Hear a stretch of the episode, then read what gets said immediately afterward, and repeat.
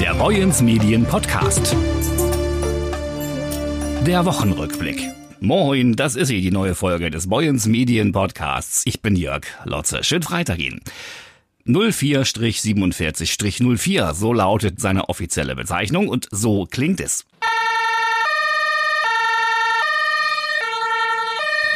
Die Rede ist vom neuen Einsatzfahrzeug des Dithmarscher Katastrophenschutzes, das erst vor wenigen Tagen vom Hersteller aus dem 1000 Kilometer entfernten Herbolzheim in Baden-Württemberg abgeholt wurde. Der neue ist untergestellt im Gerätehaus der Heider Gemeindefeuerwehr am Kirchspielsweg. Aber warum überhaupt ein neues Fahrzeug? Moin, ich bin Marvin Bösel, Gruppenführer im LZ Mitte in Dithmarschen und damit auch Mitglied im Katastrophenschutz Schleswig-Holstein. Das 1120 Cat S SH das löst jetzt unseren alten Mercedes-Benz Rundhauber 1116 TS ab und mit dem neuen Fahrzeug werden wir neue Möglichkeiten haben im Katastrophenschutz und Katastrophenabwehr in Schleswig-Holstein und bundesweit. Im Prinzip sind es ja Feuerwehrfahrzeuge, die aber multifunktional zum Einsatz kommen können. Ja, das alte Fahrzeug ist ein Mercedes-Benz Rundhauber aus dem Jahre 1984, ist damit jetzt 38 Jahre alt, wurde jetzt abgelöst aufgrund seines Alters und natürlich auch wegen dem technischen Fortschritt, den wir jetzt im neuen Auto haben.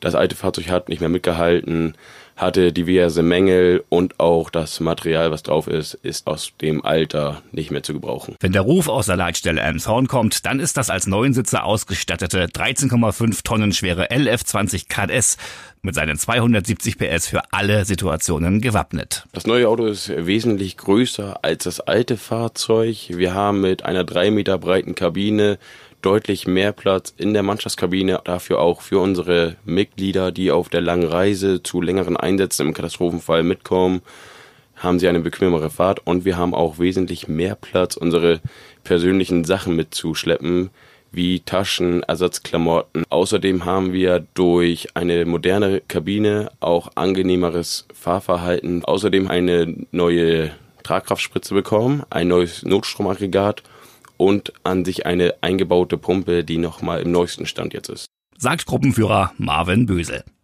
Bei Dunkelheit kommt ein nach allen Seiten schwenkbarer Scheinwerferstand mit lichtintensiver LED-Technik zum Einsatz. Das Mehrzweckfahrzeug mit modernster Technik darf und soll allerdings auch von der Heider Gemeindewehr genutzt werden. Wir konnten zwei Fahrzeuge beschaffen, eins für die Freiwillige Feuerwehr Wesselburen, eins für die Freiwillige Feuerwehr in Heide. Beide zusammen gehören zu dem Löschzug Mitte aber wichtig ist dabei auch zu sagen, dass beide Fahrzeuge bei dem normalen Einsatzgeschehen der örtlichen Feuerwehr auch mit rausfahren und auch dort die örtlichen Kräfte mit unterstützen. Die Fahrzeuge werden dann von der Feuerwehr selber mit eigenen Personen besetzt und darf dann vollumfänglich für die Ausbildung und für die Einsätze benutzt werden. Soziale Allianz mit neuem Partner. So haben wir am Dienstag in unseren Zeitungen getitelt auf der Büsum-Seite. Simon Wagner war bei einem Vororttermin im Lighthouse Hotel. Das nämlich ist nun weiteres Mitglied der Sozialen Allianz in Dithmarschen. Das Netzwerk hat sich vor zehn Jahren gegründet und widmet sich der Inklusion von Menschen mit Behinderungen in den Arbeitsmarkt. Eigentlich war es nur noch ein formaler Akt, als Ute Koch, Direktorin des Lighthouse, ihre Unterschrift unter den Vertrag mit der Stiftung Mensch setzte, denn bereits seit der Eröffnung 2019 kooperieren das Lighthouse und die Stiftung Mensch. Aber die Freude über den Beitritt zur Allianz ist bei beiden Partnern trotzdem groß. Auch Dorothee Marten-Zunfeld vom Vorstand der Stiftung sieht das so. Das Lighthouse gehört seit langem zu uns und ist uns in der Region tief verbunden, sagt sie. 25 Unternehmen beteiligen sich bereits an der Allianz von Handwerksbetrieben über Energieversorger bis hin zu Banken ist nahezu jede Branche aus Dithmarschen vertreten. So zum Beispiel auch Brooklyn Soap, das von Jonas Hillebrecht und zwei weiteren Meldaufern gegründete Start-up, welches die Patenschaft für das neue Mitglied, das Lighthouse, übernimmt. Die ersten Jungstörche haben bereits ihr Nest verlassen und bereiten sich darauf vor, Dithmarschen für den Winter zu verlassen. Gebietsbetreuer Rolf Zietz zieht eine Bilanz über die Saison. Von der Terrasse aus hat der Storchenvater uneingeschränkten Blick auf den Horst in Linden, in dem seine Störche leben. Während das Elternpaar im Nest bleibt oder sich frisch gefangene Fische oder Eintagsküken bei Zietz abholt, halten die drei Jungstörche gemeinsam mit vier anderen ihr Flugmuskeltraining in der Luft ab. Sie haben zwar erst Ende Juni zum ersten Mal das Nest verlassen, dennoch segeln sie schon durch die Lüfte, als hätten sie nie etwas anderes gemacht. Insgesamt finden sich, so zieht's in Norderdithmarschen, 65 besiedlungsfähige Horste. In diesem Jahr sind jedoch, genau wie im vergangenen Jahr, nur 25 davon besetzt. 14 Horstpaare haben außerdem Junge bekommen, 11 sind ohne Nachwuchs geblieben. Unerfreuliche Nachrichten gab es jedoch ebenfalls. 15 Junge sind in diesem Jahr gestorben, sagt Zietz. Sechs davon innerhalb einer Woche unter bisher ungeklärten Umständen. Ich vermute, so sagte er unserer Volontärin Kim Marlin Bethke, dass sie vergiftet wurden. Aber das wissen wir nicht sicher. Anfang Februar kehrten zunächst die Weststörche zurück, die ihre Winter im westlichen Europa verbringen. Im April folgten dann die Oststörche, die zwischen 8000 und 10.000 Kilometer zurücklegen, um in Afrika zu überwintern. Die Tiere sind an den Ringen zu erkennen, die sie am Bein tragen. Ende Juli werden sich die Jungtiere dann ohne ihre Eltern auf den Weg machen und ihrem Instinkt folgen, der sie über den Winter nach Frankreich, Portugal, Spanien oder noch weiter nach Afrika bringt. Die Altstörche brechen etwa zwei Wochen später auf, sagt Zietz. Ab dem 25. August ist Schleswig-Holstein dann wieder storchenleer.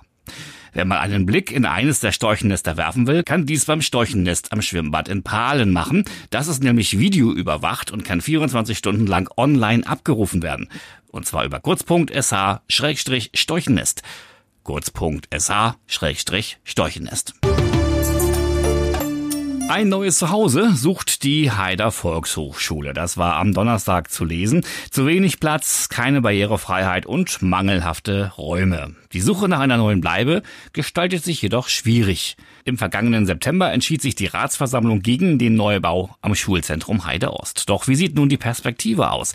Einigkeit besteht offenbar nur darin, die Einrichtung im Stadtinneren zu belassen. Angesichts des großen Platzbedarfs, der auch die Verwaltung der VHS mit Beratung und Anmeldung sowie Büros für Mitarbeiter und Räume für die EDV berücksichtigen müsse, ist die Suche nicht ganz einfach. Eine Möglichkeit, sagt VHS-Leiterin Miriam Otto, böte sich eventuell in der Marktpassage an. Dort gäbe es ungenutzte Flächen in einer Größenordnung von rund 700 Quadratmetern. Neben ausbaufähigen Räumlichkeiten für Kurse existieren dort zudem behindertengerechte Toiletten sowie Lagermöglichkeiten. Noch aber bewegt sich dieser Plan im Bereich der Visionen, ebenso die Überlegung, die Lehrküche der Klaus-Groth-Schule künftig für Ernährungskurse zu nutzen. Auch gibt es seitens der Volkshochschulleitung die Idee, rund 300 Quadratmeter der Postelvilla zu behalten, um der Geschäftsstelle den Umzug zu ersparen. Sicher ist bisher nur, das Thema wird an Fahrt aufnehmen und die politischen Fraktionen nach der Sommerpause weiter beschäftigen. Ein kurzer Blick auf das nun bevorstehende Wochenende das in Dithmarschen auch wieder diverse Veranstaltungen anbietet. Zum Beispiel am Sonntag die Kutterregatta in Büsum ab 11 Uhr auf der Hafeninsel. Oder das Pokalringreiten der Ringreitergilde in Nordermeldorf, das am Sonnabend um 10 Uhr mit einem Umzug beginnt. Egal was Sie machen, machen Sie es gut. Die Redaktion dieses Podcasts hatten Maurice Dannenberg und meine Wenigkeit, ich bin Jörg Lotze. Tolles Wochenende. Tschüss, bis Montag.